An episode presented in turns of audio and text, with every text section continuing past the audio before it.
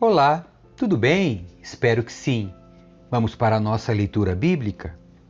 Livro de 2 Samuel, capítulo 19.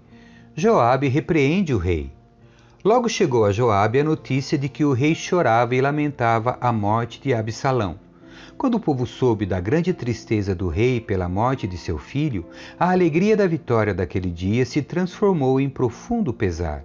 Os soldados entraram na cidade sem chamar a atenção, como se estivessem envergonhados e houvessem fugido da batalha. O rei cobriu o rosto com as mãos e continuou a chorar. Ah, meu filho Absalão! Ah, Absalão, meu filho, meu filho! Então Joabe foi até o quarto do rei e disse: Hoje salvamos sua vida e a vida de seus filhos e filhas e de suas esposas e concubinas. E, no entanto, o Senhor age desse modo e nos faz sentir envergonhados. Parece amar os que o odeiam e odiar os que o amam. Hoje deixou claro que todos os seus comandantes e soldados não significam nada para o Senhor. Pelo visto, se Absalão tivesse sobrevivido e todos nós tivéssemos morrido, o Senhor estaria satisfeito. Agora saia e vá parabenizar seus soldados, pois juro pelo Senhor que se o rei não for, nenhum só deles permanecerá aqui esta noite. Isso seria pior que todo o mal que já lhe aconteceu na vida. Assim, o rei saiu e se sentou à entrada da cidade, e quando se espalhou a notícia de que o rei estava ali, todos foram vê-lo. Enquanto isso, os israelitas haviam fugido para suas casas, e em todas as tribos de Israel houve muita discussão. O povo dizia: O rei nos livrou de nossos inimigos e nos libertou dos filisteus, mas teve de fugir por causa de Absalão. Agora, Absalão, a quem ungimos para reinar sobre nós, está morto. Não devemos demorar para trazer o rei Davi de volta. Então Davi enviou uma mensagem aos sacerdotes Zadok e Abiatar.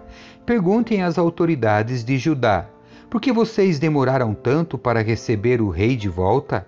Até eu já sei que todo Israel deseja a minha volta. Vocês são meus parentes, minha própria tribo, meu povo e minha raça. Então, por que são os últimos a receber o rei de volta? E Davi pediu que dissessem a Amasa: Você é meu parente, meu povo e minha raça. Que Deus me castigue severamente se de hoje em diante você não se tornar comandante de meu exército em lugar de Joabe. A mensagem de Davi convenceu todas as autoridades de Judá e eles deram uma resposta unânime. Mandaram dizer ao rei: Volte para nós e traga todos que estão com o Senhor.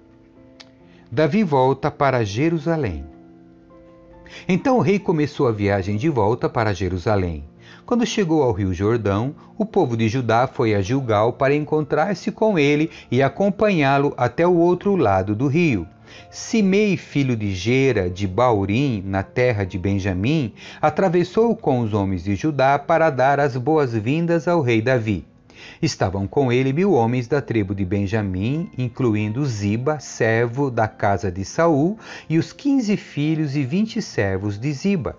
Desceram apressadamente ao Jordão para receber o rei. Atravessaram o rio para ajudar a família do rei a chegar à outra margem e para fazer o que ele lhes solicitasse. Davi tem misericórdia de Simei quando o rei estava prestes a atravessar o rio, Simei, filho de Gera, curvou-se diante dele e suplicou: Ó meu senhor, o rei, por favor, perdoe-me. Esqueça das coisas terríveis que seu servo disse quando o Senhor saiu de Jerusalém. Sei quanto pequei, por isso vim aqui hoje, a primeira pessoa em todo Israel a receber o meu senhor, o rei. Então Abisai, filho de Zeruia, disse: Simei deve ser morto, pois amaldiçoou o rei ungido do Senhor. Quem pediu a opinião de vocês, filhos de Zeruia? Disse Davi: Porque agem como se fossem meus inimigos? Hoje não é um dia de execuções, pois hoje voltei a ser rei de Israel.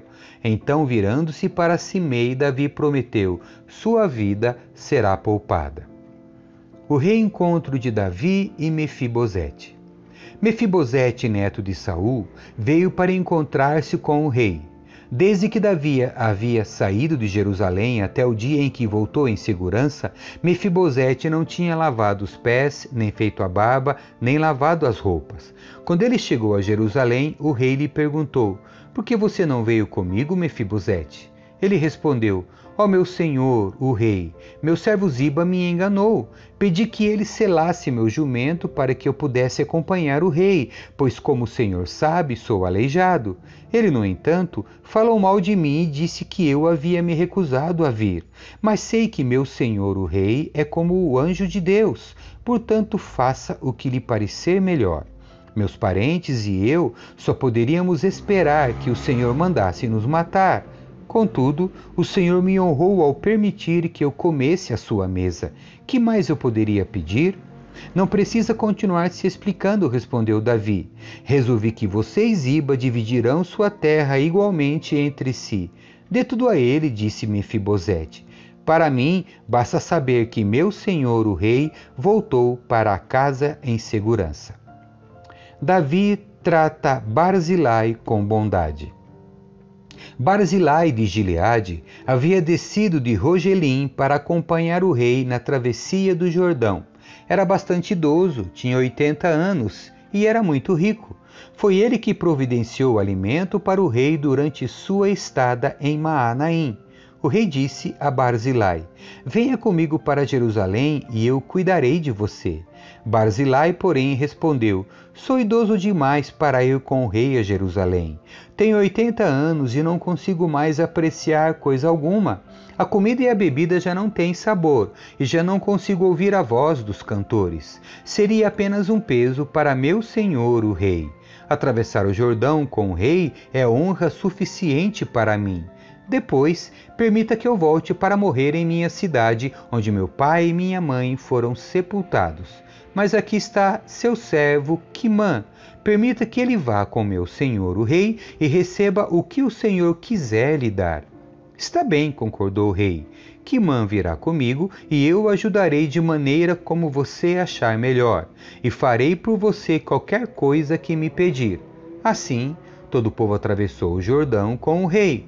Depois que Davi abençoou Barzilai e o beijou, Barzilai voltou para casa. O rei atravessou para Gilgal, levando Quimã consigo. Todo o povo de Judá e metade do povo de Israel o acompanharam. Discussão sobre o rei. Contudo, os homens de Israel vieram queixar-se ao rei. Os homens de Judá se apropriaram do rei e não nos deram a honra de ajudar a levar o Senhor, sua família e todos os seus acompanhantes até o outro lado do Jordão. Os homens de Judá argumentaram: O rei é nosso parente próximo. Por que vocês estão irados? Não comemos a custa do rei, nem recebemos favor especial algum. Mas há dez tribos em Israel, responderam os outros. Portanto, temos dez vezes mais direito ao rei do que vocês. Que direito vocês têm de nos tratar com desprezo? Não fomos nós os primeiros a propor trazer nosso rei de volta? A discussão continuou e os homens de Judá falaram com ainda mais rispidez que os de Israel. Capítulo 20 A rebelião de Seba Estava ali por acaso um homem perverso chamado Seba, filho de Bicre, da tribo de Benjamim. Seba tocou a trombeta e começou a gritar: Abaixo a dinastia de Davi! O filho de Jessé nada tem a nos oferecer. Vamos, homens de Israel, todos de volta para casa. Então todo o povo de Israel que estava ali abandonou Davi e seguiu Seba, filho de Bicre. O povo de Judá, porém, permaneceu com o rei e o acompanhou do rio Jordão até Jerusalém. Quando Davi chegou a seu palácio em Jerusalém, mandou confinar as dez concubinas que haviam ficado ali. O rei lhes providenciou sustento, mas não teve mais relações com elas. Permaneceram como viúvas até o fim da vida. O rei disse a Amasa: Reúna o exército de Judá e apresentem-se aqui em três dias. Amasa saiu para convocar os soldados de Judá, mas levou mais tempo que o prazo definido pelo rei. Então Davi disse a Abisai: Seba, filho de Bicre, vai nos prejudicar mais que Absalão. Leve minhas tropas e persiga-o antes que ele entre numa cidade fortificada, onde não possamos alcançá-los. Os soldados de Joabe, junto com a guarda pessoal do rei e os guerreiros valentes, saíram de Jerusalém para perseguir Seba.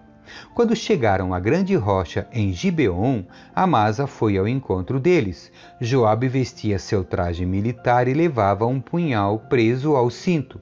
Quando deu um passo à frente para saudar Amasa, tirou o punhal da bainha. Como vai, meu primo? disse Joabe, e o pegou pela barba com a mão direita, como se fosse beijá-lo.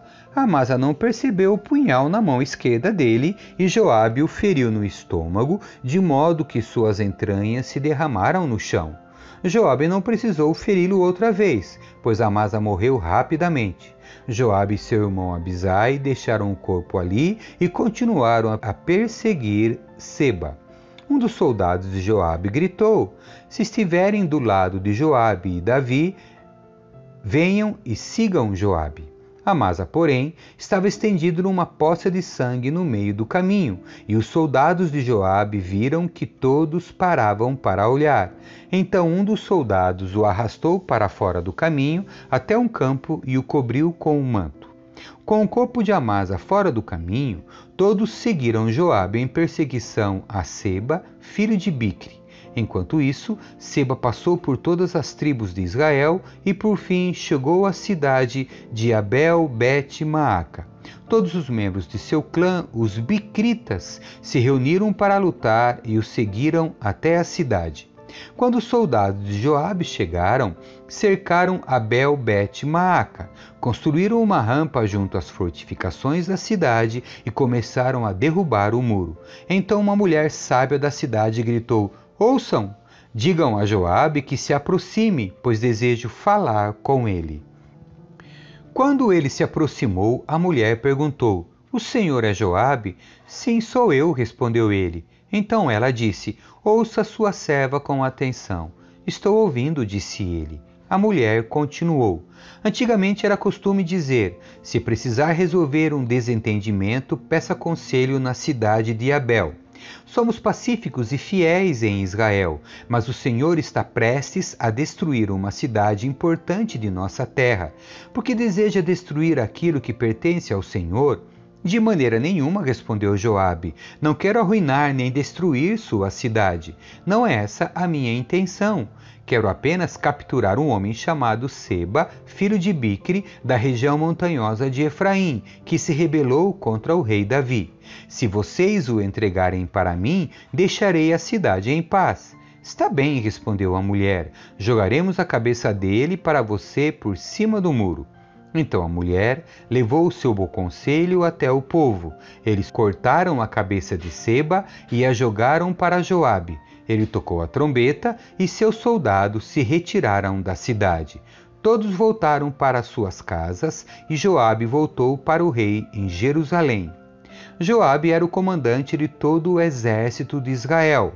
Benaia, filho de Joiada, era o comandante da guarda pessoal do rei. Adonirão era encarregado daqueles que realizavam trabalhos forçados. Josafá, filho de Ailude, era o historiador do reino. Seva era o secretário da corte, Zadok e Abiatar eram os sacerdotes, e Ira, descendente de Jair, servia Davi como sacerdote. Capítulo 21 Davi vinga os gibeonitas. Durante o reinado de Davi, houve uma terrível fome que durou três anos, e o rei consultou o Senhor a esse respeito. O Senhor disse: A fome veio porque Saul e sua família são culpados de terem matado os gibeonitas. Então o rei mandou chamar os gibeonitas. Eles não faziam parte do povo de Israel, mas eram tudo o que restava dos amorreus. Os israelitas tinham jurado que não os matariam, mas Saul, em seu zelo por Israel e Judá, havia tentado exterminá-los. Davi lhes perguntou: O que posso fazer por vocês? Como posso reparar o mal que lhes foi feito para que vocês abençoem o povo do Senhor? Os gibeonitas responderam: Prata e ouro não resolverão a questão entre nós e a família de Saul. Também não temos o direito de exigir a vida de ninguém em Israel. Que farei por vocês então? perguntou Davi. Eles responderam: Saul planejava nos destruir, queria nos impedir de ter um lugar no território de Israel. Portanto, entregue-nos sete dos filhos de Saul, para que os executemos diante do Senhor em Gibeá, no monte do Senhor. Está bem, disse o rei, farei o que me pedem. O rei poupou a vida de Mefibosete, filho de Jonatas, filho de Saul, por causa do juramento que Davi e Jonatas haviam feito diante do Senhor. Contudo, entregou Armone e Mefibosete, os dois filhos de Saul, com Rispa, filho de Aiá. Também entregou-lhes os cinco filhos de Merabe, filha de Saul, esposa de Adriel, filho de Barzilai de Meolá. Os homens de Gibeon os executaram no monte diante do Senhor. Os sete foram mortos ao mesmo tempo no início da colheita da cevada. Então Rispa, filha de Aiá, estendeu um pano de saco sobre uma rocha e ficou ali todo o período da colheita. Não deixou que as aves de rapina despedaçassem o corpo deles durante o dia e impediu que os animais selvagens de os devorarem durante a noite. Quando Davi soube o que Rispa, concubina de Saul, havia feito, foi até o povo de Jabes de Leade para reaver os ossos de Saul e de seu filho Jonatas. Quando os filisteus mataram Saul e Jonatas no monte Gilboa, o povo de Jabes de Leade tinha roubado os corpos deles da praça de Bet-Seã, onde os filisteus os haviam pendurado. Davi trouxe os ossos de Saul e de Jonatas e também os ossos dos homens que os gibeonitas haviam executado. O rei ordenou que os ossos de Saul e de Jonatas fossem enterrados na sepultura de Quis, pai de Saul, na cidade de Zela, na terra de Benjamim. Depois disso, Deus atendeu às orações em favor do povo. Batalhas contra gigantes filisteus. Mais uma vez, houve guerra entre os filisteus e Israel. Quando Davi e seus soldados estavam no meio de uma batalha, Davi perdeu as forças e ficou exausto. Isbi-Benob era descendente de gigantes e a ponta de sua lança de bronze pesava cerca de três quilos e meio. Ele estava armado com uma espada nova e jurou que iria matar Davi. Mas Abisai, filho de Zeruia, veio socorrer Davi e matou o filisteu. Então os homens de Davi exigiram: O Senhor não vai mais sair conosco para lutar. Por que correr o risco de apagar a lâmpada de Israel? Depois disso, houve outra batalha contra os filisteus em Gobi. Enquanto lutavam, Sibecai de Uzate matou Safi, outro descendente de gigantes. Durante uma batalha em Gobi, Elanã, filho de Jair, de Belém, matou o irmão de Golias, de Gate. O cabo de sua lança era da grossura de um eixo de tecelão. Em outra batalha com os filisteus em Gate, havia um homem de grande estatura, com seis dedos em cada mão e seis dedos em cada pé, vinte e quatro dedos ao todo, que também era descendente de gigantes. Mas, quando ele desafiou os israelitas e zombou deles, foi morto por Jonatas, filho de Simeia, irmão de Davi. Esses quatro filisteus eram descendentes dos gigantes de Gate, mas Davi e seus guerreiros o mataram. Amém. Que Deus abençoe você. Tchau.